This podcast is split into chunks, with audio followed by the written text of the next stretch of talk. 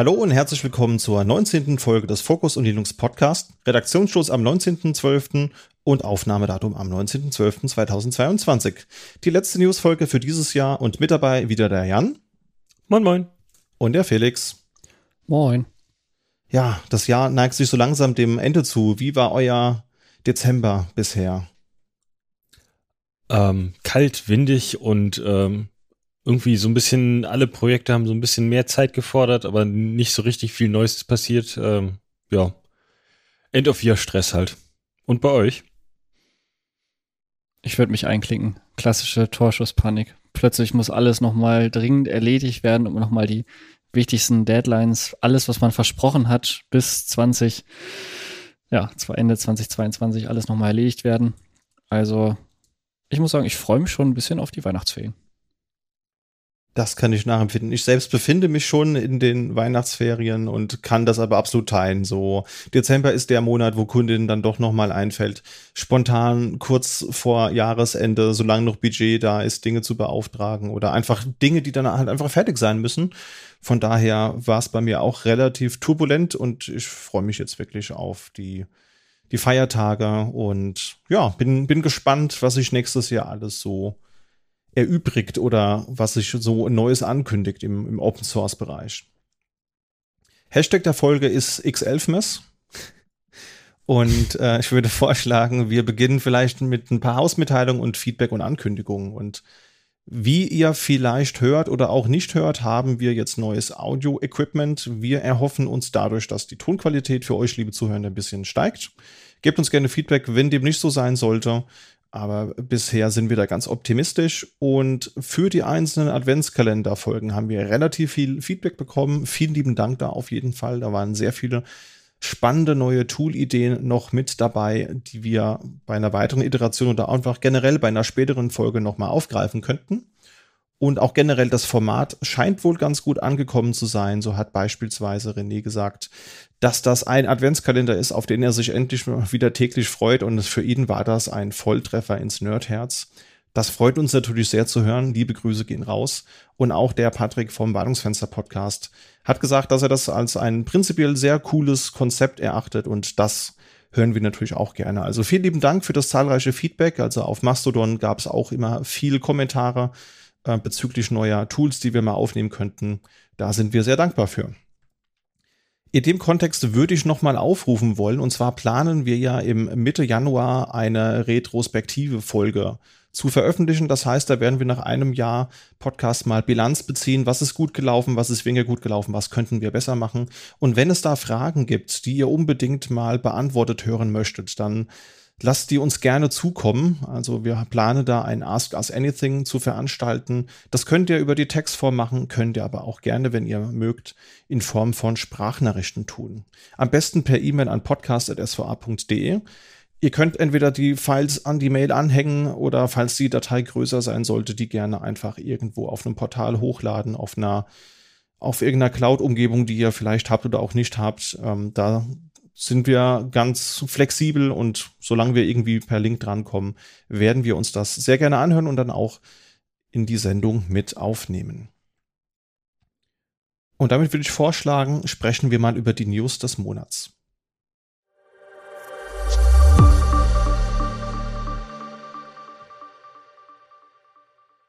Und den Beginn macht Linux 6.1 mit Rust Support. Und da ist natürlich auf jeden Fall klar, dass unser Jan darüber berichten muss. Was gibt's denn da in Linux 6.1? Klär uns mal auf.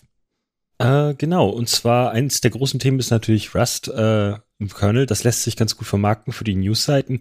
Aber ich habe da mal so, also das ist schon ein paar Wochen her, wenn nicht sogar ein bisschen länger äh, und habe mich da durchgeklickt und viel mehr als so ein Hello World ist da noch gar nicht drin. Also da werden jetzt keine kritischen Bestandteile auf Rust überführt. Das ist eigentlich nur, ähm, hey, guckt mal, es funktioniert jetzt und ähm, also dass es überhaupt funktioniert, ist schon cool.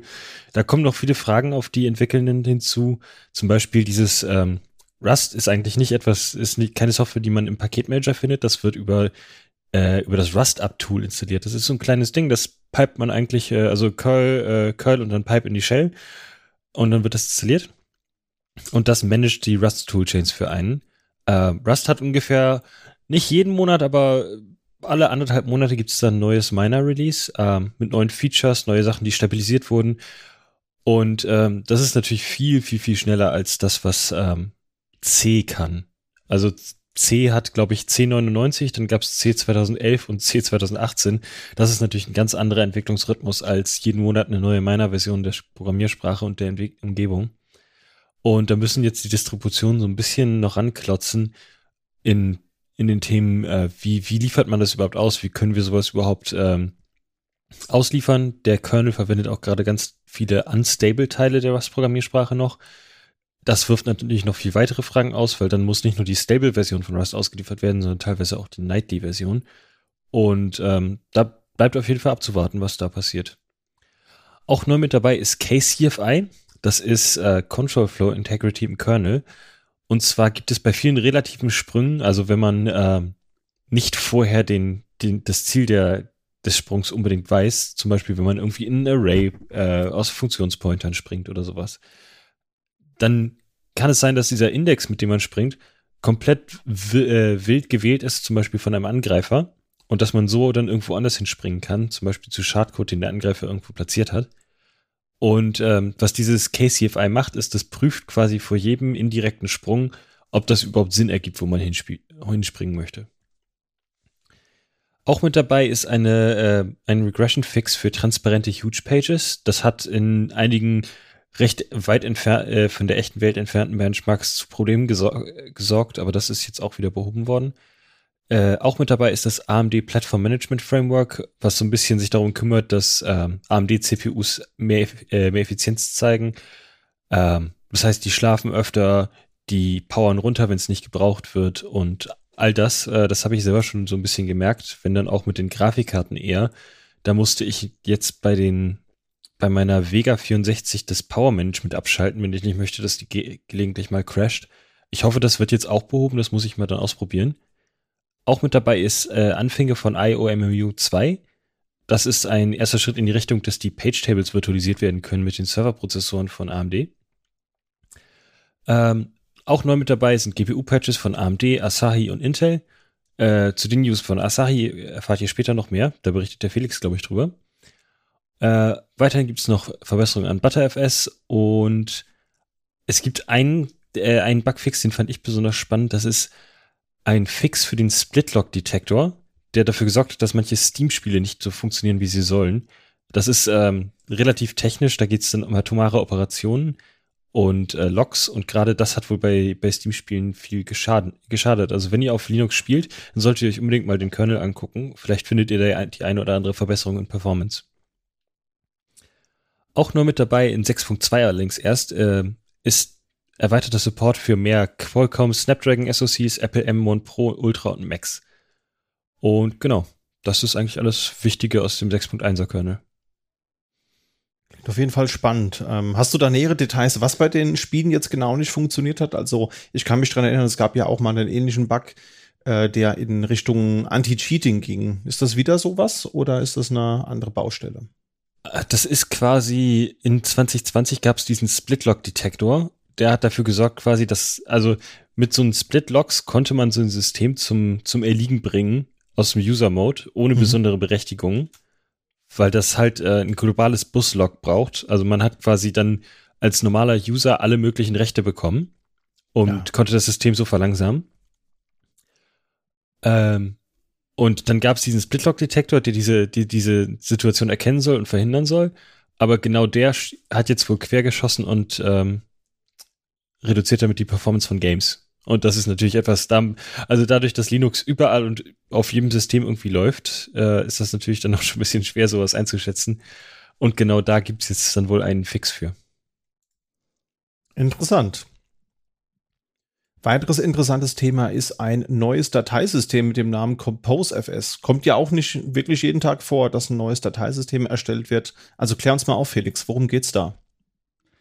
Ja, tatsächlich ist das eher so ein bisschen noch News aus der Gerüchteküche. Also ne, aus der Community kommen so ein paar Sachen. Und zwar ist nämlich Folgendes passiert. Der Red Hat-Entwickler Alexander Larsson und das wäre jetzt ein Name, den ja, ne, man muss nicht jeden Namen kennen, aber im Zweifelsfall, wenn man sich mit der Community beschäftigt, dann könnte man den unter anderem kennen äh, durch die Erstellung von Flatpak. ist also einer von ja, Red Hats hochdekorierten Entwicklern, könnte man sagen, schon lange dabei. Und mhm. der hat eben auf der Kernel-Mailing-Liste einen Vorschlag gemacht für ein neues Dateisystem, äh, ComposeFS, ungefähr in der Ecke einzuordnen von ja, Spezial-Filesystemen. Ähm, also Anwendungsfälle, die jetzt vorgestellt wurden oder die so ein bisschen genannt wurden, waren halt äh, mehrfache Bereitstellung von Read-Only-Dateien und zwar in der Richtung Anwendungsfall Containertechnologie. Es gibt ja so ein paar Special-Purpose-Dateisysteme, unter anderem OverlayFS, die halt eben dafür sorgen, dass man Read, ähm, dass man schreiben kann auf Systeme, die eigentlich Read-Only sind, indem eben so eine drüberliegende Schicht gebildet wird. Und trotzdem muss aber die darunterliegende Schicht im Moment ähm, für jeden Container mehrfach gespeichert sein. Also ne, man braucht immer jeweils Kopien dafür. Und eine der Verbesserungen wäre jetzt unter anderem, dass diese drunterliegende Schicht, die eben für alle Images read-only ist oder für alle Container eben ähm, read-only ist, wo sie halt nicht draufschreiben können, dass die eben auch noch dedupliziert bereitgestellt, also im Sinne von, dass halt es eine Kopie geben kann und alle können eben äh, auf dieser Kopie aufbauen, ihre eigenen schreibbaren Bereiche bilden. Das wäre dann nochmal ein platzsparender, vor allen Dingen für Systeme, auf denen halt viele Container laufen. Solche Sachen. Natürlich ist es immer so ein bisschen in den genauen Anwendungsfall von neuen Dateisystemen muss man sich dann ein bisschen reinnörden.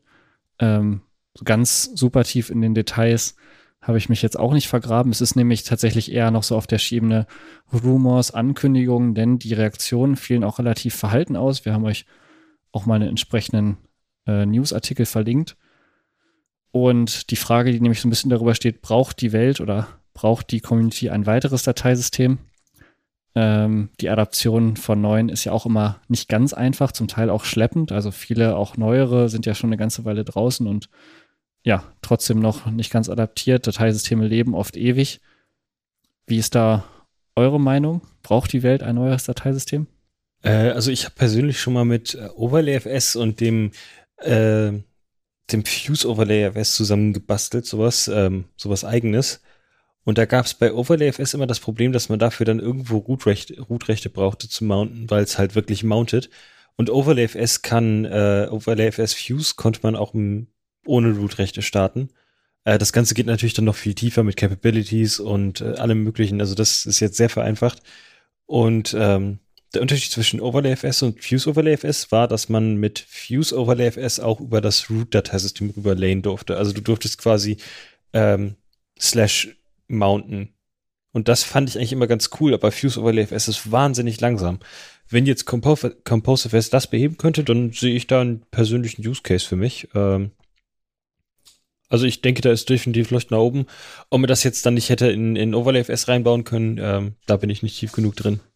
Also ob das, ob das einfach quasi auch ein Fork hätte sein können, müsste ich mich nochmal tiefer einlesen. Ich habe da noch keine finale Meinung zu, muss ich ganz ehrlich sagen. Also ich bin schon der Meinung, dass eine gewisse Vielfalt gerne eine schöne Sache ist, aber wie du gerade schon richtig sagtest, Felix, auch andere in Anführungsstrichen moderne Dateisysteme, ich denke da jetzt explizit mal an ButterFS, wenn man sich das mal anschaut. Also SUSE treibt das voran, beziehungsweise die setzen das auch in einer supporteten Art und Weise schon lange unter SLE ein, aber Red Hat eben nicht. Ja, die hatten das mal als Tech Preview drin und haben das jetzt durch ihr XFS Stratis dann ähm, austauschen wollen, das ich persönlich nicht so gut finde.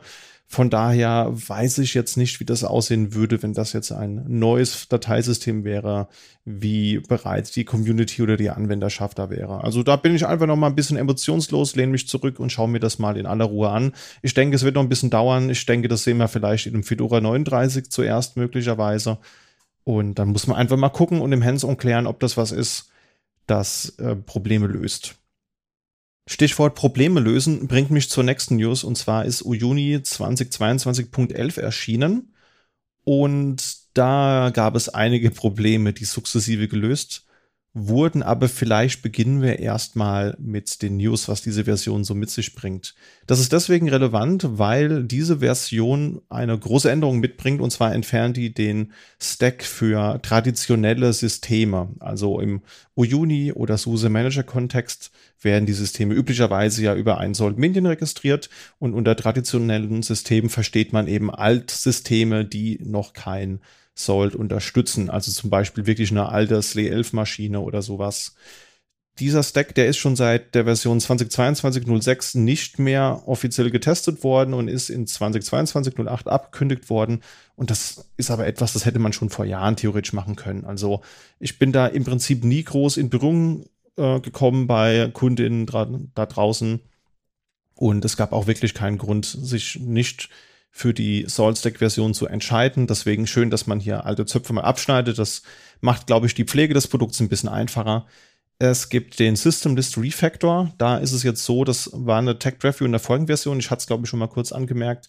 Es gibt für das ähm, Anzeigen von Systeminformationen jetzt einen Job, der das in einer neuen Datenbanktabelle eben vorhält. Das wird stündlich aktualisiert und hat dann zur Folge, dass man in größeren Umgebungen, also alles, was so, ja, irgendwas mehr als 1000, 2000 Systeme hat, da kann die grafische Oberfläche dann ein bisschen hängen. Das gehört jetzt der Vergangenheit an. Und wer schon die Version 2022.10 eingesetzt hat, der wird den Effekt kennen, dass wenn man jetzt so ein Custom Software Repository anlegt, dann wird das automatisch täglich synchronisiert und auch automatisch nach Anlage. Das heißt, ihr legt jetzt ein neues Repository an für Apple, für Alma Linux, whatever, und dann wird das instantan im Hintergrund gesynkt. Ist eigentlich eine schöne Sache, mag aber trotzdem nicht jeder. Ja, oftmals hat man im Rechenzentrum bei Kundinnen vielleicht auch gewisse Zeitfenster, wo man größere Datenmengen herunterladen soll. Das kann man jetzt eben deaktivieren in der etc rhn-conf. Da gibt es die Einstellung java.unify-custom-channel-management. Das könnt ihr auf Null setzen und dieser Task, der das automatisch täglich synchronisiert, ist der mgr-sync-refresh-default. Da könnt ihr dann entsprechend auch tätig werden und Einstellungen ändern. Dann gibt es noch weitere Änderungen im Netzwerkstack, denn da wird jetzt eben für das Uyuni oder Suma-System neben Wicked auch der Network Manager als Netzwerk-Backend offiziell unterstützt. Das war vorher nicht der Fall, funktionierte in der Regel aber. Grafana wurde auf die Version 8.5.13 aktualisiert, damit wurden fünf CVEs behoben. Und das große Problem bei der Version war eben, dass da nachträglich mehrfach nochmal Patches nachgeschoben werden mussten. Da gab es nochmal Sicherheitslücken und Bugs, die gefunden sind. Und ich glaube, es gab drei oder vier verschiedene Updates, die dann nochmal nachgereicht wurden, um das System dann eben in einem funktionalen Zustand zu haben. Also wer sofort geupgradet und migriert hat, der wird möglicherweise den einen oder den anderen Fehler dann eben vorgefunden haben. Da haben wir auch die einzelnen Bugs in den Show Notes verlinkt, ebenso wie die Release Notes, sodass ihr das gerne nochmal nachlesen könnt. Dann gibt es auch noch zwei weitere interessante Versionen diesen Monat. Und zwar ist Proxmox in der Version 7.3 erschienen und der Proxmox Backup Server in der Version 2.3.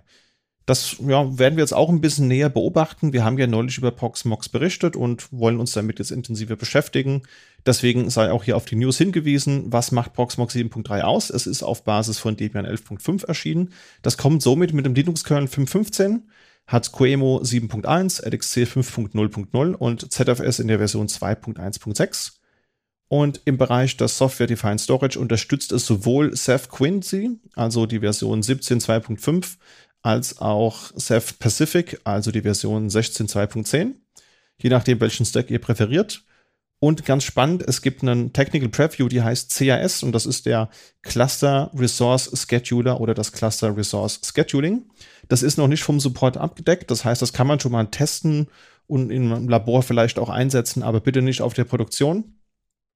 Ich finde, das ist vom Namen so ein bisschen angelehnt an das VMware DAS und ähm, im Prinzip ist es auch technisch damit vergleichbar. Und zwar ist es so, wenn es in diesem Linux-Cluster, den ja auch Proxmox benutzt, auf Basis von Chorusync und Pacemaker, wenn es da HA-Events gibt, beispielsweise so ein Recovery oder ein Shutdown, weil man Knoten hin und her schiebt oder in Wartungsmodus versetzt, dann wurde bei der Auswahl neuerer ähm, oder weiterer Clusterknoten für die Übernahme der Funktion die Anzahl der Knoten bisher nur bedacht. Ja, das heißt, ein Cluster, der fünf Knoten hat und dann eben nur noch vier, dann wurde eben geschaut, äh, welche Auswirkungen das für die Auslastung des Clusters hat. Und jetzt gibt es eine neue Methode, die sogenannte TOPSIS-Methode. Das steht für Technique for Order of Preference by Similarity to Ideal Solution. Die bedenkt eben auch CDU, äh, CPU und RAM-Auslastung. Und das führt halt eben dazu, dass man sich in Zukunft die Option offen hält, ein dynamisches Load Scheduling und Live Load Balancing eben zu implementieren. Und das wäre dann ja wirklich das, was DRS eben ausmacht. Das ist ja genau diese VMware-Technologie, die das tut. Ja, das heißt, man hat eben einen Cluster bestehend aus drei Knoten und dann wird eben geschaut, dass dieser Cluster immer perfekt ähm, balanced ist und wenn VMs eben mehr CPU Last generieren, dann können VMs auch live verschoben werden, um die einzelnen Knoten wieder fair auszugleichen. Sehr feine Sache, bin ich sehr gespannt, mir das mal anzuschauen. Dann gibt's noch das Proxmox Offline Mirror Tool für AirGap-Systeme. Das ist im Endeffekt nichts anderes als ein kleines Tool, das eben diese apt-Mirrors spiegelt. Weil wir haben ja gehört, Proxmox ist auf Basis von Debian 11. Das heißt, die ganzen Debian Software Repositories und die Proxmox eigenen, die werden dann lokal vorgehalten. Und wenn man so eine AirGap-Umgebung hat, dann kann man da eben einfach die ganzen Pakete lokal vorhalten. Und die Systeme müssen nicht direkt ins Internet. Dann haben wir noch ZFS, da gibt es auch ein paar Updates. Und zwar ist es jetzt so, dass man D-Rate-Pools über die Web-Oberfläche erstellen kann. D-Rate steht hier für Declustered Rate und das beschleunigt die Wiederherstellung von Storage-Pools im Fehlerfall. Sieht dann technisch so aus, dass es eben eine Hotspare gibt, die dann instantan einspringt. Das Ganze ist komplexer als so ein RAID-Z und ist deswegen empfehlenswert für größere Speicherarrays. Also wenn man da wirklich nur eine sehr kleine Umgebung hat, dann ist das möglicherweise nicht unbedingt dafür prädestiniert. Das Ganze basiert auf OpenZFS in der Version 2.1.0. Und die letzte News zu Proxmox 7.3 ist die, dass es neue Container-Templates gibt. Und zwar gibt es jetzt aktualisierte Images für Alma Linux und Rocky Linux 9, für Ubuntu 22.10, für CentOS 9 Stream, Fedora 37 und OpenSUSE 15.4. Ja, also so langsam entwickelt sich Proxmox wirklich zu einer guten Alternative zu VMware, wie ich finde. Oder wie seht ihr das, Jan und Felix? Also das hört sich jetzt auf alles, auf jeden Fall alles ein bisschen mehr Enterprise an. Also das, das ist das eine Wort, was mir irgendwie in, in den Sinn kommt, wenn ich das alles so höre. Ähm, ja. Ich habe mir bei manchen Sachen so ein bisschen gedacht, bei Offline Mirror für AirGap-Systeme, das ist, glaube ich, schon praktisch und convenient, wenn man eben sagt, okay, ich will einfach ein, ich will einfach mal, wer, wer, wer auch mal einfach mal AirGap-System macht, quasi. ähm, mache ich mein Leben spannender. Ach, ich mache hier mal schnell eine AirGap-Umgebung heute, heute Nachmittag. Ich habe noch ein paar Stunden Zeit. ja, genau. Ja. Oder einfach sagen, es ist zu einfach. Okay, AirGap, immer. Ähm, nee, aber normalerweise, wenn man halt mit solchen Sachen hantiert und sagt, okay, wir haben irgendwie die Anforderungen, wir müssen unsere Systeme da, da abschotten, da hat man ja im Zweifelsfall auch andere Mirror-Varianten, im Zweifelsfall lokale Repositories, weil man will ja hinterher auch für die Workloads, die da laufen, wird man, also, ne, die müssen ja auch irgendwie an ihre Pakete kommen. Ähm, da lohnt es sich wahrscheinlich manchmal sagen, okay, nutzt man jetzt das eingebaute Feature oder ähm, rührt man da mit einer bisschen größeren Keller an und baut irgendwie einen lokalen Repository Mirror einfach auf, der für alle Systeme da erreichbar ist. Ähm, und dann eben auch ein bisschen die Frage an so ein Projekt wie, wie Proxmox immer, ähm, gehört alles quasi in das Core-Projekt? Oder referenziert man an den, an den richtigen Stellen eine gut gemachte Anleitung mit einem bewährten Tool und sagt, hier, das, na, so kann man das jetzt zum Beispiel machen mit XY, keine Ahnung. Nexus ja. oder so. Ja, genau. Und ich meine, dadurch, dass es ja klassische Debian-Repositories sind, kann man ja auch ein Foreman, Cartello, einen Uyuni oder was auch immer benutzen. Und ja, manche haben das halt nicht, ja, weil die keine große Linux-Infrastruktur haben vielleicht. Und dann kann man es mit dem Tool trotzdem ganz easy bereitstellen. Das ist eine sehr feine Sache. Kommen wir noch mal kurz zum Proxmox Backup Server. Der ist jetzt in der Version 2.3 erschienen. Der basiert ebenfalls auf Debian 11.5 und somit auch auf Linux 5.15. Es gibt optional aber auch den 5.19er Kernel, wenn ihr den braucht, beispielsweise aufgrund der Hardware-Treiber oder aufgrund von Features, die euch sonst fehlen. ZFS ist in der Version 2.1.6 enthalten und ein neues Feature ist das Pruning, also das automatische Löschen älterer Backups beziehungsweise älterer Snapshots das erlaubt jetzt eben auch Namespaces. Früher war das rein auf Datastore-Basis und jetzt kann man beispielsweise Namespace für Datenbankserver anlegen oder Namespace für Webserver und kann dann da auf Basis dieser Namespaces abweichende Einstellungen vornehmen. Das macht das Ganze eine ganze Ecke flexibler.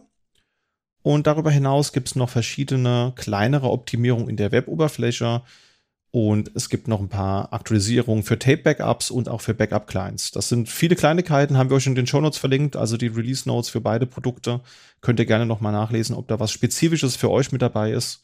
Und ansonsten gibt es jetzt auch einen InfluxDB-Support für periodische Metriken. Also ihr könnt dann so Dinge wie CPU, Memory und NIC für die Backup-Infrastruktur da reinlocken lassen. Und dann hat man ganz guten Überblick, ob mit der Backup-Landschaft alles soweit in Ordnung ist. Kommen wir zum nächsten Thema, Jan. Und zwar bringst du uns mit, dass OpenSUSE jetzt den Support für alte x86 64-Bit CPUs einstellt. Was hat's denn damit auf sich? Genau, und zwar geht das Ganze los in dem Entwicklungszweig Factory, was dann später in die äh, Rolling Release Distro Tumbleweed übergehen soll. Und zwar fällt nicht nur der Support für die älteren 64-Bit-Prozessoren weg, sondern auch der gesamte 32-Bit-Support. Aus, mit Ausnahme von ein paar Paketen, die dann quasi so als Multi-Arch noch vertrieben werden, um äh, Kompatibilität mit Wines zu halten. Und zwar äh, gibt es da so Microcode-Level, das ist halt dem geschuldet, dass es keine einheitliche Versionierung des x86-Standards gibt. Oder, naja, Standard ist da ja vielleicht schon zu weit gegriffen.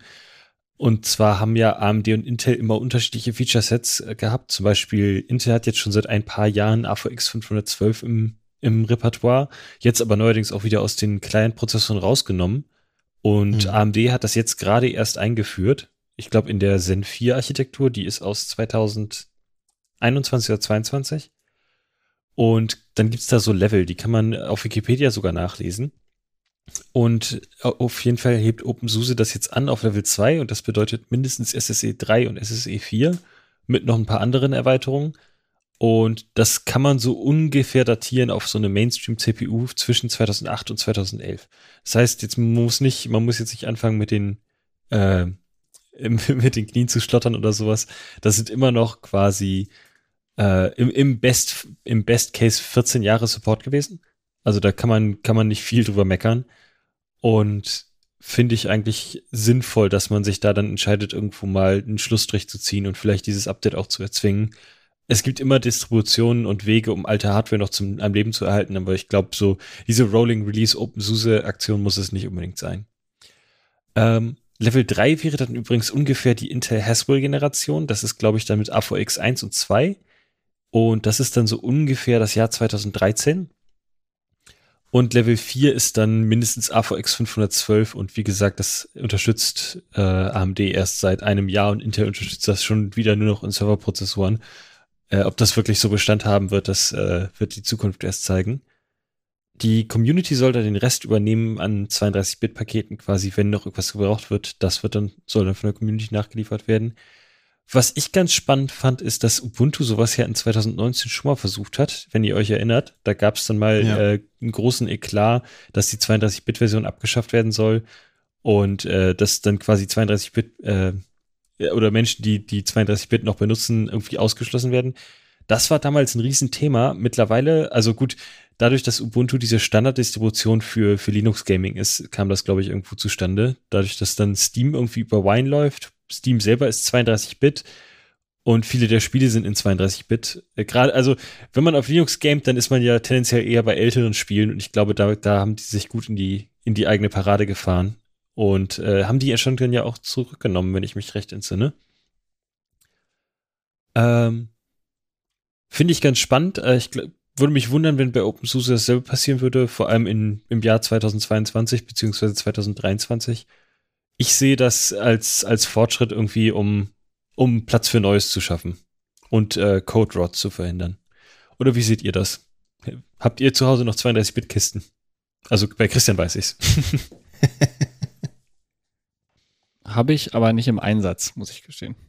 Ah, willst du sie denn loswerden, wenn sie nicht im Einsatz sind, Felix? Frage für einen, einen befreundeten Hardware-Sammler. Ich glaube, die sind nicht exklusiv für dich genug. Da ist nichts, nichts Besonderes dran. Ja, nee, passt.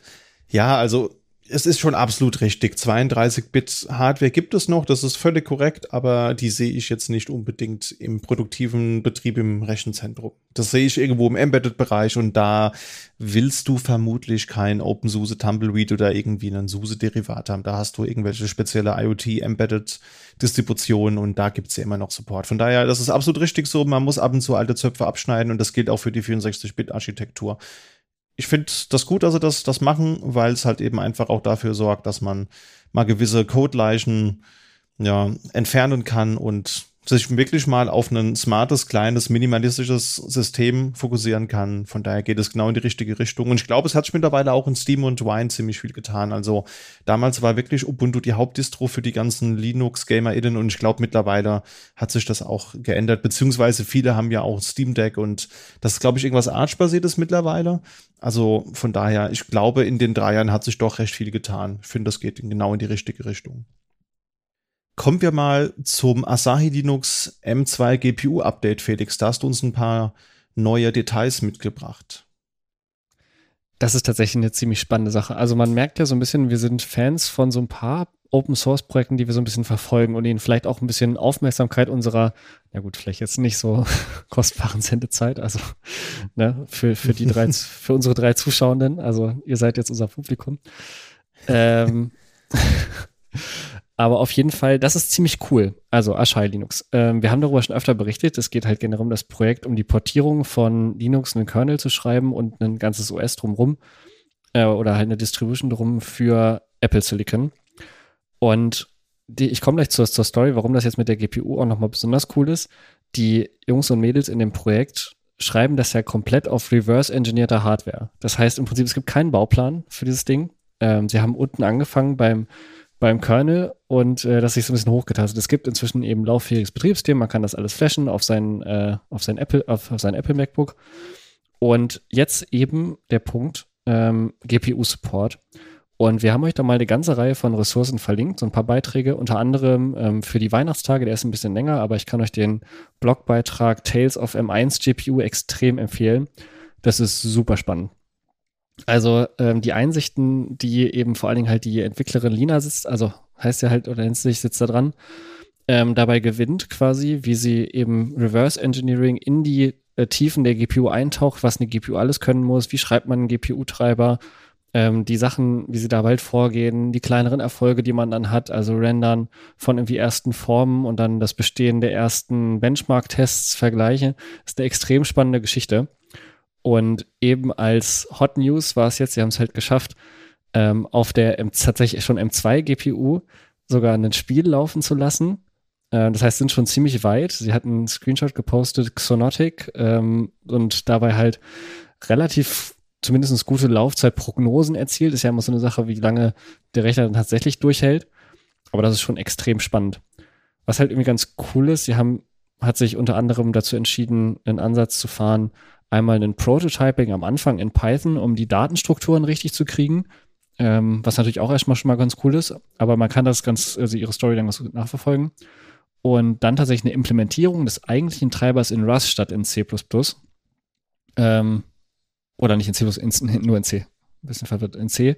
Äh, einfach weil das tatsächlich dann eben einfach ein bisschen typsicherer ist und äh, auch eben dieser Aha-Moment, der da geschildert wird, wie, wie gut das halt im Vergleich klappt wäre zum Beispiel so eine Tendenz, ähm, ja, ob sich Rust vielleicht noch ein bisschen weiter breit macht, unten im, im Kernel Space oder im, im, im Driver Space und da tatsächlich vielleicht die nächsten Jahre auch so ein bisschen mitprägen wird. Also alles ganz, ganz spannende Geschichte. Schaut mal rein. Äh, wir wollten euch da ein bisschen auf dem, äh, bisschen up to date halten und euch da ein bisschen Lesefutter dazu geben. Faszinierend. Also ich bin jedes Mal total begeistert, wenn man mal guckt, wie lange es dieses Projekt gibt und was die mittlerweile schon an Meilensteinen erreicht haben. Also wirklich ganz, ganz beeindruckend, was die EntwicklerInnen da im Asai Linux-Projekt so stemmen. Fand es schon damals beeindruckend, als Alissa Rosenzweig so den ersten Alpha-Treiber hatte. Und dann ist Asahi Lina, das ist eine relativ neue Entwicklerin in dem Projekt, wenn ich es richtig mitbekommen habe. Und äh, das ist halt einfach nur, was, was die da zaubern, total beeindruckend. Ich bin wirklich mal gespannt, wie sich das dann nächstes Jahr darstellt, ob wir dann wirklich äh, einen stabilen Treiber haben, der auch ohne irgendwelche Hacks läuft. Also das ist schon bedeutend benutzbarer geworden, als es am Anfang des Jahres aussah. Sehr spannendes Thema. Ein weiteres spannendes Thema ist Forcejo. Da gibt's jetzt eben, wir haben ja in der, einer der letzten Folgen schon drüber berichtet, das ist der Fork von, von Git Team. Und da gibt es jetzt auch schon einen ersten Release-Candidate. Und zwar die Version 1.18.0-RC1. Die gibt es für AMD 64 und für ARM 64 und ist eben auf Basis von dem aktuellen Git-Decode. Also auch bei Git gibt es eine 1.18.0 als Release-Candidate. Und das Ganze kann man einfach als Binary runterladen. Das ist ja in, in Golang geschrieben. Oder es gibt auch Container-Images. Wichtig ist da, die unterhalten eine eigene Registry. Also das findet ihr nicht auf Docker Hub oder Quai.io oder Key.io, wie auch immer man es ausspricht. Ich höre die Leute das immer anders aussprechen. Und ähm, das Ganze ist ja auf, auf Codeberg gehostet und die haben da halt eben eine eigene Registry und da könnt ihr eben einfach unter Angabe der ähm, vollständigen URL das auch mit Podman Pull oder, oder Docker Pull konsumieren. Das Ganze versteht sich als Drop-in Replacement. Das heißt, wenn ihr aktuell einen, einen Gitti habt, dann reicht es aus, wenn ihr upgradet auf die 1.18.0, ja, dass ihr die neueste Version von Gitti habt und dann könnt ihr eben einfach das Binary wechseln, beziehungsweise einfach das Container-Image austauschen. Also da gibt's nichts, was großartig geändert werden muss. Kann natürlich sein, dass das später mal anders aussieht, wenn dann die beiden Projekte Gitti und Vorjecho sich voneinander wegentwickeln. Aber im Moment funktioniert das noch. Das heißt, wenn man jetzt upgradet und migriert, dann ist man eigentlich good to go. Finde ich sehr schön, dass es gar nicht so lange gedauert hat, bis eine erste Version draußen ist. Das werde ich mir auf jeden Fall mal anschauen. Ich habe selbst auch ein Gitti, was ich produktiv benutze. Und das noch auf einer 1.17, das werde ich die Tage mal updaten und mal migrieren und dann Schauen wir mal, ob das wirklich so reibungslos funktioniert. Ich werde berichten. Wäre das auch was für euch? Eine Migration von Git hier auf Forcejo? Habt ihr es schon mal ausprobiert? Also ich habe es auf jeden Fall vor. Ähm, tatsächlich, ich habe noch was zu, zu dem Quay oder Quay. Äh, ich spreche es mal Quay aus, weil ich habe mal so ein Projekt entwickelt. Es ging darum, dass wir ähm, nicht an alle außenstehenden Registries kamen und deswegen musste ich ein Projekt entwickeln, was ich dann Quay Away genannt habe und ich fand den Namen so gut. Deswegen ist das für mich jetzt, ist das jetzt meine Headcanon. Also das, das bleibt jetzt so. Äh, das findet ihr sogar irgendwo auf meinem GitHub. Ähm, ja, aber genau, mir, mir steht so, ein, so eine Migration auch noch bevor. Ich habe selber eine eigene Git-Instanz laufen und dann äh, muss ich mal gucken. Ich glaube, ich bin noch nicht mal auf 1.18 oder auf, äh, also ich weiß gar nicht, welche Version das ist. Ich lasse das immer so ein bisschen liegen. Mich würde es tatsächlich eher betreffen, wenn ich das nächste Mal ein GT aufsetze, denke ich dran, dass es von vornherein vor Jero ist. Ich habe meine GT-Instanz nicht mehr. Sehr gut, sehr gut. Ja. Kommen wir mal zu zwei alten Bekannten zum Ende unserer Folge. Und zwar hast du uns was mitgebracht, Jan, was es ja schon sehr lange gibt, und zwar Clem AWE. Und das gibt's jetzt eben in der Version 1.0. Hat nur 20 Jahre gedauert. Was hat's denn damit Hat auf nur sich? 20 Jahre gedauert. Ähm, genau, das ist ja, das äh, ist ja eigentlich irgendwie, ich habe das bis jetzt meistens einfach irgendwo vorinstalliert gefunden, habe mich immer so ein bisschen amüsiert, weil, äh, also das ist eher, das ist eher so, so eine Anekdote, aber ich, ich finde das immer nur in wahnsinnig alten Versionen. Äh, und dass, dass es jetzt dann die 1.0 gibt, äh, macht das Ganze natürlich ein bisschen einfacher, das so ein bisschen abzugrenzen. Jetzt hat man so einen festen Punkt und man muss sich nicht mehr durch die 0,99 Releases durchziehen. Ähm, Genau, das war, glaube ich, anfangs nur für E-Mail gedacht und mit der 1.0, das ist jetzt eine LTS-Version, die kommt auch mit drei Jahren Support. Und das Ganze, das wusste ich zum Beispiel auch gar nicht. Das gehört seit 2013 zu Cisco und wird von deren Tados-Team da betreut. Ähm, ja. Genau, also das, das, das wusste ich gar nicht. Ich dachte, das wäre so ein, so ein Open-Source-Hobby-Projekt, aber gut. Äh, ich denke, das ist eher besser, wenn das irgendwie betreut wird von der Firma, als äh, wenn das rein Open-Source-mäßig unterwegs ist. Ähm, Genau, in der neuen Version ist jetzt zum Beispiel auch Support für OLE 2 dabei. Das ist dieses Excel-Format ähm, von Microsoft. Oder das Format, was um, unter anderem bei Excel verwendet wird für diese äh, Dokumente. Und das kann sogar jetzt so ein bisschen mit passwortgeschützten Dokumenten umgehen. Äh, Gerade so im Kontext von E-Mail-Scanning äh, ziemlich nützlich, weil äh, mit so einem Passwörtern können sich, kann sich Malware eigentlich immer ganz gut verstecken, weil das dann ja verschlüsselt wird und dann funktioniert dieses alte Signaturenverfahren nicht mehr, weil die Signaturen dann halt nicht mehr, nicht mehr die gleichen sind. Ähm, genau. Benutzt ihr denn ClamAV irgendwo? Habt ihr das irgendwo im Einsatz oder so bewusst? Ich muss sagen, ich kenne nur ein Projekt, wo das quasi zweckentfremdet eingesetzt wird. ähm, eben nämlich genau ja, mit der History. Man, das Problem ist halt Virenscan, das wäre jetzt nochmal so ein Punkt, ähm, auch Zuschauer auf oder Zuschauerinnenaufruf.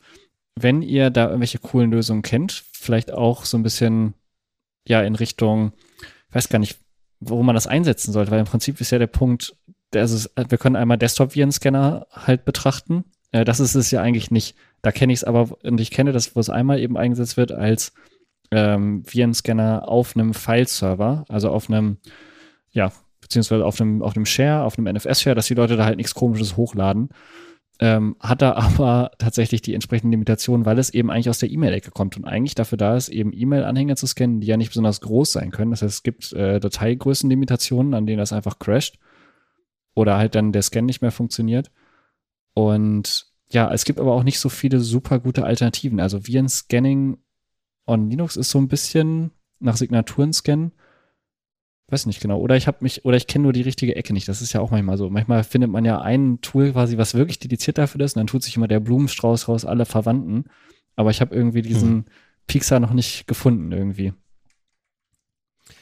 Ich glaube, das geht jetzt, das heißt jetzt gar nicht mehr so richtig wie ein Scan, das heißt jetzt eher, es geht jetzt eher in Richtung Endpoints Protection, äh, wenn ja. du auf Client-Devices unterwegs bist und da findest du dann was, ähm, wonach du äh, fündig werden möchtest.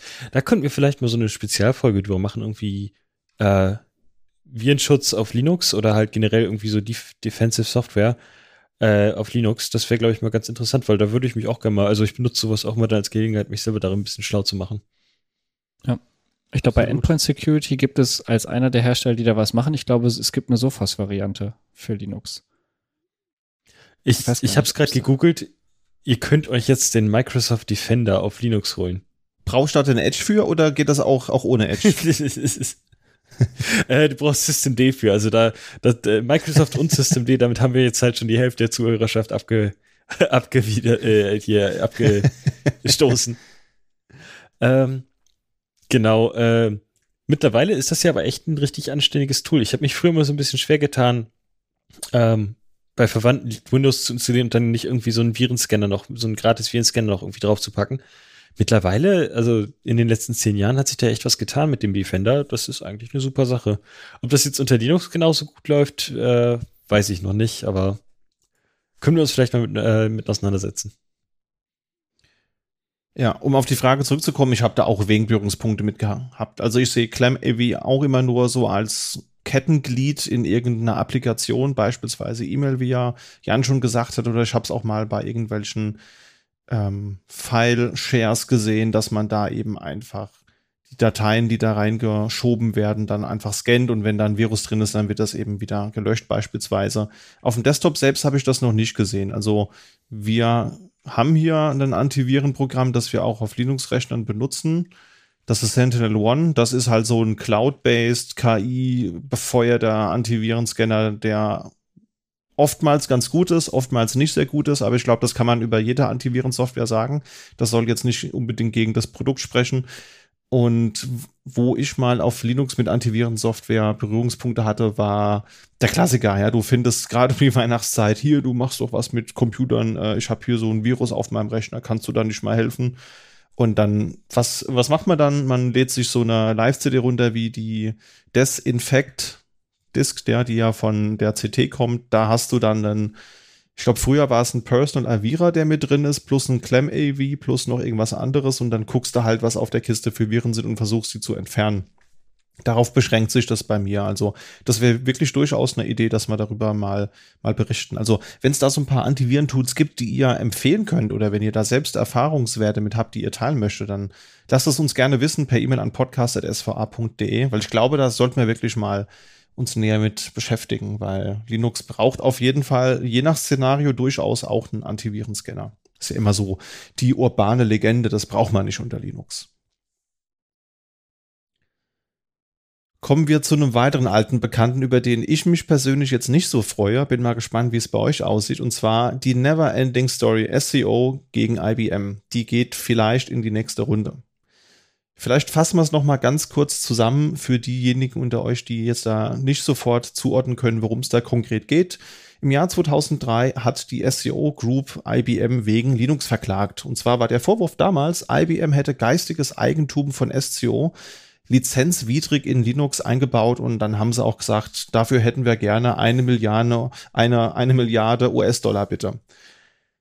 Das führte dann dazu, dass dieser Prozess 18 Jahre lang geführt wurde. Es gab 17 Verfahren mit verschiedenen Firmen, die in dem ganzen Open Source Kontext auch eine Relevanz darstellen. Red Hat beispielsweise oder Novell, was dann ja später ähm, ja auch SUSE oder SUSE wurde zu Novell und wurde dann wieder zu einer weiteren Firma und so weiter. Ihr kennt die Story ja vielleicht. Aber auch so Firmen wie Daimler Chrysler beispielsweise, die eben viel dieser Software einsetzen.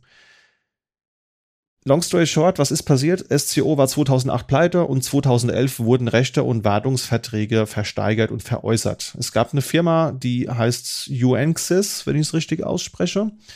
Die haben den ganzen Kram für 600.000 US-Dollar aufgekauft und haben bekundet, kein Interesse daran zu haben, Klagen aufleben zu lassen. Und damit war das Thema eigentlich erstmal durch. Die Firma hat sich später umbenannt in Xionos. Xionos.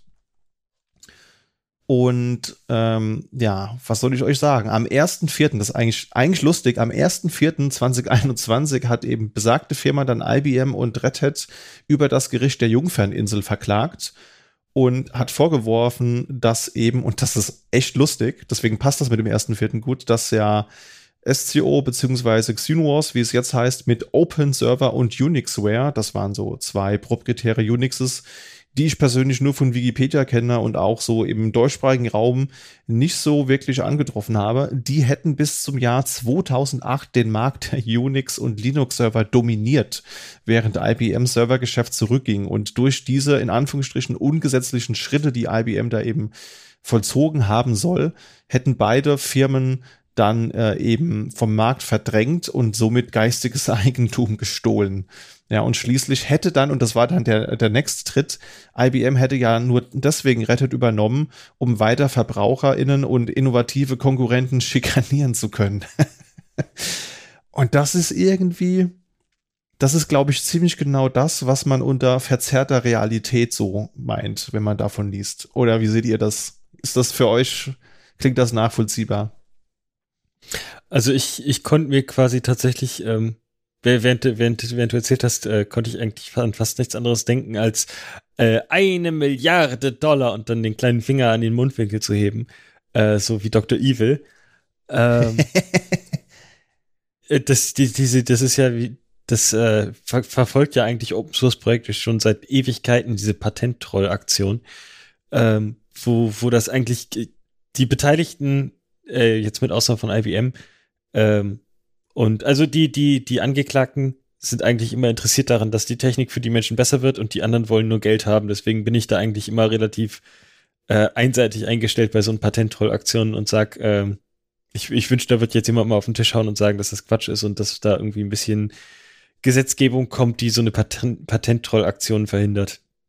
Ja, irgendwie eine eine spannende Geschichte. Ich finde es auch interessant, dass solche Geschichten dann auch schon so lange geführt werden und man sich inzwischen tatsächlich jetzt nach fast 20 Jahren erstmal wieder einlesen muss, was da überhaupt am Anfang irgendwie passierte, um dann so ein bisschen nach, man hat ja auch komplett den Track dann verloren, ähm, wer jetzt irgendwie wen wann wie verklagt hat und auf, auf welcher Gründe. Ich glaube, es war auch am Anfang tatsächlich, wenn man, ich habe gerade auch noch mal ein bisschen geguckt, ähm, SCO, also die haben ja in dem Sinne, glaube ich, auch den oder haben behauptet, sie hätten Unix-Code gekauft quasi und deswegen wäre das ihr Eigentum. Also mhm. das ist auch alles ein bisschen wirre. Vielleicht die, wäre die Chance gewesen, das Ganze zuzumachen, einfach, ähm, wenn IBM das Geld genommen hätte quasi und äh, die Firma einfach selber gekauft hätte, um sich nicht mehr zu.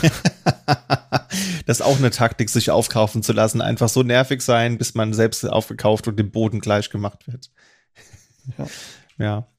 Ja, das Ganze kam ja noch verrückter dann. Also ähm, das Gericht der Jungferninsel, die haben dann eben gesagt, naja, das, das Verfahren wird dann an den US-Bundesbezirksgericht für das südliche New York über, übertragen.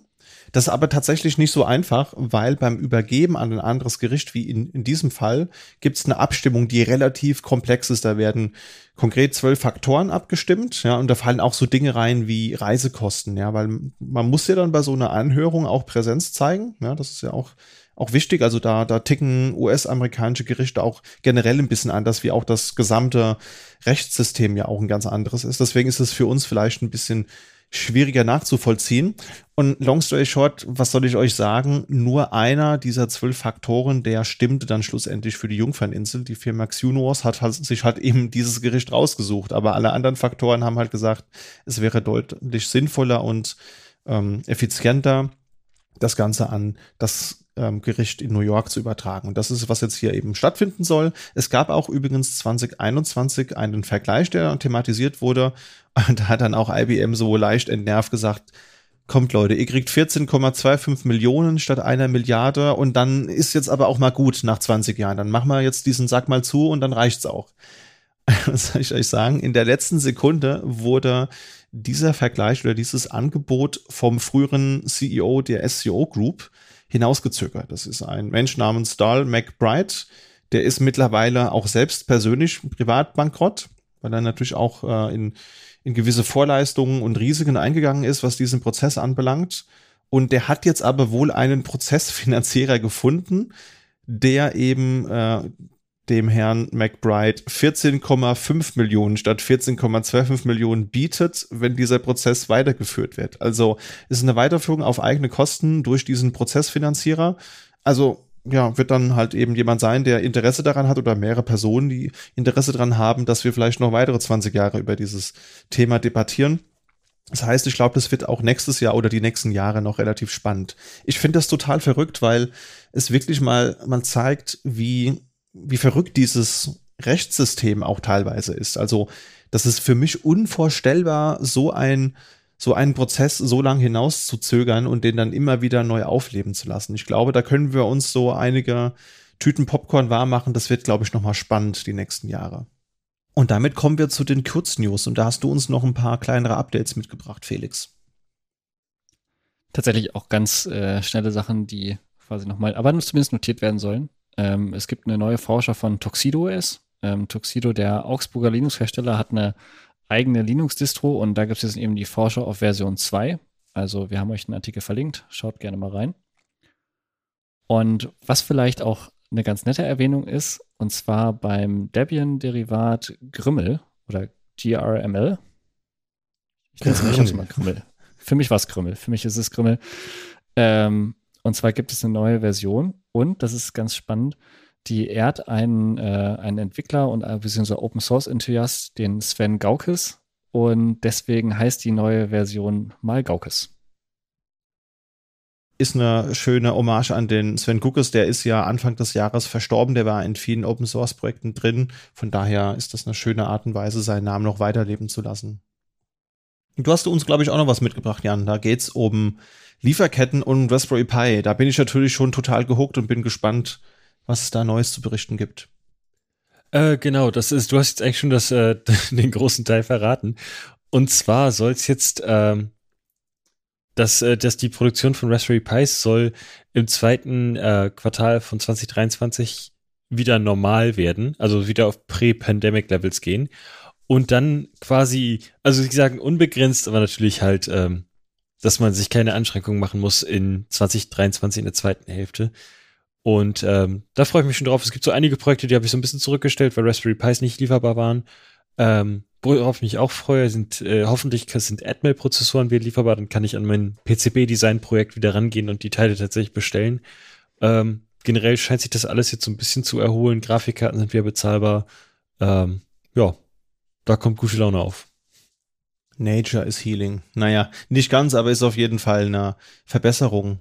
Also ich bin auch gespannt, weil es gibt ja auch einige Projekte, die ich nicht angehen konnte, weil mir einfach ein paar neue Pi Zero 2s zum Beispiel fehlen. Also da waren irgendwo mal zwei, drei lieferbar und dann wollte ich noch mal welche nachbestellen und ich habe es einfach nicht geschafft, jetzt im Laufe des Jahres auch nur irgendwo zum halbwegs humanen Preis eins dieser Platinen noch mal zu erstehen. Und ich lese hier auch gerade noch in dem Artikel, dass aber da auch die Preise ein bisschen angehoben werden. Also der Pi Zero, der erhöht sich von 5 US-Dollar auf 10 und der Pi Zero W von 15, äh, von 10 auf 15. Also es wird vermutlich ein kleines bisschen teurer, aber ich glaube, es wird trotzdem hoffentlich weit entfernt von diesen Scalper-Preisen sein. Also ich habe mal geguckt, immer mal wieder auf eBay Kleinanzeigen und anderen Portalen, was da teilweise aufgerufen wird. Das ist auch ein kleines Geschäftsmodell geworden. Es gibt Bots, die eben die üblichen ähm, AnbieterInnen von Elektronik-Hardware scrapen und sobald da irgendwo auch nur drei lieferbar waren, konntest du das dann per Telegram, Twitter oder sonst wo mitbekommen. Das hat natürlich Begehrlichkeiten geweckt, sich einfach alles zu kaufen, was es gibt und dann für doppelten Preis wieder zu verkaufen.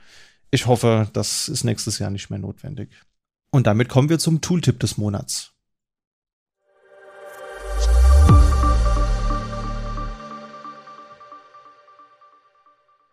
Und ich habe euch ein Tool mitgebracht, das Yo oder Joe heißt. Aber vielleicht frage ich euch erstmal, ob ihr wisst, was JQ ist oder vielleicht habt ihr damit ja sogar schon mal gearbeitet. Ah, genau. Ich habe benutzt das tatsächlich recht häufig, gerade im Zusammenhang mit Kubernetes. Ähm, einfach um schnell so ein, so ein JavaScript, äh, nee, so, so ein JSON-Output so ein bisschen überblicken zu können. Da hilft JQ schon echt viel. Äh, es ist manchmal so ein bisschen hakelig, gerade in Sachen, äh, wenn es darum geht, dass man Quotes setzen muss, dann ist das in Kombination mit Bash immer so ein bisschen tricky. Ähm, genau, also Erfahrung habe ich durchaus damit ist eigentlich fast tägliches Handwerkszeug, muss ich sagen. Ist extrem praktisch. Die, ähm, an die Syntax muss man sich zum, oder zumindest an die Query-Syntax muss man sich zum Teil ein bisschen gewöhnen. Nicht, dass sie jetzt gewöhnungsbedürftig wäre, aber irgendwie kriegt man es dann doch nie so ganz hin, dass die äh, verschiedene Elemente ineinander geschachtelt sind, dass man auf vernestete Sachen so zugreifen kann, wie man das, wie man das will. Aber auf jeden Fall sehr, sehr praktisches Ding. Ja, also ich finde das auch praktisch, aber ich tue mir mit dem Syntax total schwer. Also wer es noch nicht weiß, JQ ist im Prinzip sowas wie Z, aber für JSON-Daten. Das heißt, man, man kriegt so einen JSON-Output, weil man irgendeinen Curl-Aufruf auf eine API zum Beispiel hat oder hat irgendwo ein Log, wo JSON drinsteht und man möchte da so ein bisschen durchgreppen quasi. Dann ist JQ das Tool der Wahl. Und Joe ist im Prinzip das Gegenteil davon. Das heißt, das ist ein Programm entwickelt vom Joe Piedmans, ja, den kennt man auch unter, aus, aus anderen Open Source Communities, der ist im Ansible-Projekt auch recht aktiv. Kennt man auch, wenn man auf der einen oder anderen ähm, Konferenz schon mal war, der leistet da immer sehr wertvolle Beiträge und das ist jetzt eben ein Tool, was im Prinzip aus Output, den ihr habt, JSON-Objekte generiert. Also genau das Gegenteil. Ihr habt eine Ausgabe, verschiedene Werte, die so ein Kommando zurückliefert zum Beispiel, so ein API-Client oder eine andere Applikation und ihr wollt das in einen JSON-Output eben transferieren und dafür ist Joe eben gedacht. Das heißt, äh, einfach umgekehrt das Ganze. Das gibt's auf GitHub, das ist in C und in Shell geschrieben und ist auch in allen gängigen Distributionen drin, also Homebrew, MacPorts, Ubuntu, Gentoo, Fedora und so weiter und so weiter. Das finde ich echt praktisch und da kann ich auf jeden Fall euch empfehlen, da mal einen Blick reinzuwerfen. Mir persönlich hilft es hier und da immer mal wieder. Dann kommen wir mal zu meinem Tooltip. Ähm, K9S habe ich mitgebracht. Das kennt man vielleicht gerade, wenn man im Kubernetes-Umfeld ist, schon, äh, schon.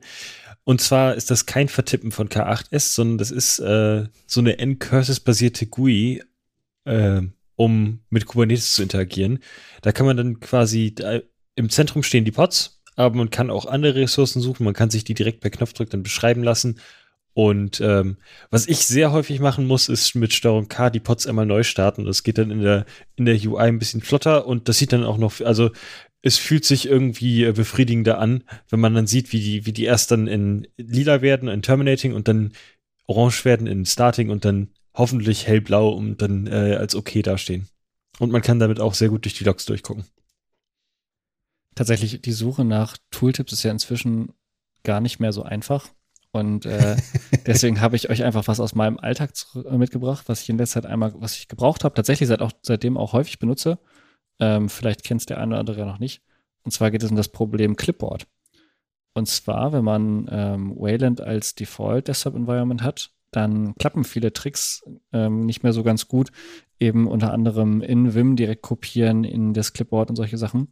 Und da gibt es eben ein Tool, das heißt WL Clipboard, das findet man auch auf GitHub ist auch relativ fix installiert und damit kann man eben ähm, unter anderem die Sachen wieder zum Laufen kriegen. Ähm, den, die Variante Vim Copy in, in Clipboard kann man da relativ einfach mit einem kurzen Makro wieder aktivieren und auch äh, zum Beispiel Pipen ins Clipboard klappt damit ganz gut. Kann dann WL Copy, WL Paste sind die beiden Kommandos. Praktisches Teil. In welchem Kontext benutzt du das? Ich habe das vor allen Dingen benutzt, um, um mein Vim, das Vim-Clipboard wieder in zum Laufen zu kriegen, dass ich halt das Vim wieder rauskopieren kann. Und seitdem, seit ich das, dass das funktioniert, habe ich jetzt auch ein paar Mal benutzt, eben äh, Pipen in Clipboard ist auch ganz praktisch. So. Und tatsächlich, man kann da äh, unter X11 gab es ja auch ein paar Varianten, aber ja, das funktioniert eigentlich ziemlich gut.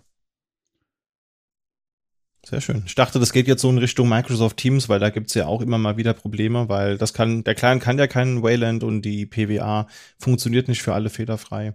Deswegen dachte ich, du hast das in dem Kontext dir angeschaut. Gut, und damit haben wir die News des Dezembers zusammengefasst und das ist, war jetzt auch die letzte Newsfolge für dieses Jahr.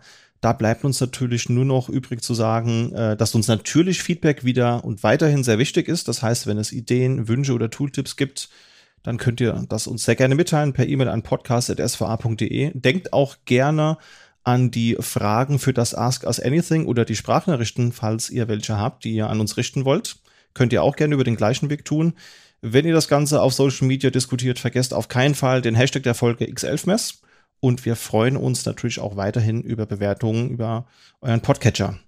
Und in dem Sinne kann ich nur sagen, und ich glaube, ich spreche auch für euch, Jan und Felix, wir wünschen allen Zuhörenden frohe Weihnachtstage und selbstverständlich auch einen guten Start ins neue Jahr. Und wir hoffen, euch auch nächstes Jahr weiterhin als Zuhörende begrüßen zu dürfen. Habt ihr Wünsche fürs neue Jahr? Oder Vorsätze? Äh, wie immer, äh, alle meine, alle meine Homelab-Setups automatisieren und regelmäßig aktualisieren. äh, all das, was man sich immer wünscht als angehender Sys-Admin. Ähm, einfache Kundenprojekte, äh, nette Kunden und ähm, ja. da bin ich zufrieden. Wie sieht's bei dir aus, Felix? Ach, ich muss mich, glaube ich, in den nächsten Wochen vor allen Dingen erstmal ein bisschen sortieren, gucken, was aus meinen Plänen vom letzten Jahr alles so geworden ist ähm, und was ich jetzt quasi auf Wiedervorlage nochmal auf die To-Do-Liste setzen muss. Alle solche Sachen. Tatsächlich ist es, auch wenn es ja am Ende doch wieder in zwei Wochen mehr oder weniger ähnlich weitergeht, äh, trotzdem ist es irgendwie ein ganz guter gedanklicher Cut, um einfach mal ein bisschen abzuschließen, zu sortieren, was man so gemacht hat und eben vielleicht auch nochmal drüber nachzudenken, ob man vielleicht mal was anders machen sollte. Das werde ich jetzt in den nächsten paar Wochen wieder machen. Ja, das stimmt. Das Jahresende eignet sich immer ganz, ganz gut, um mal retrospektiv so ein bisschen zu hinterfragen, ob das alles so sinnvoll ist, was man getan hat. Ich selbst wünsche mir natürlich für das nächste Jahr das Year of the Linux Desktop, ja, so wie jedes Jahr. Und ansonsten wünsche ich mir für meine Open Source Projekte, dass die auch weiterhin so florierend weiterhin ihrer Aktivität nachgehen ja, ansonsten nehme ich mir nichts vor, weil im Endeffekt Dinge, die man sich zu einem spezifischen Datum vornimmt, die erscheinen mir nicht erstrebenswert. Entweder ich mache es sofort oder ich mache es nie. Da bin ich mittlerweile ehrlich zu mir. In dem Sinne, liebe Zuhörende, lasst es euch gut gehen und bis hoffentlich nächstes Jahr. Macht's gut. Tschö. Tschüss. Frohe Weihnachten.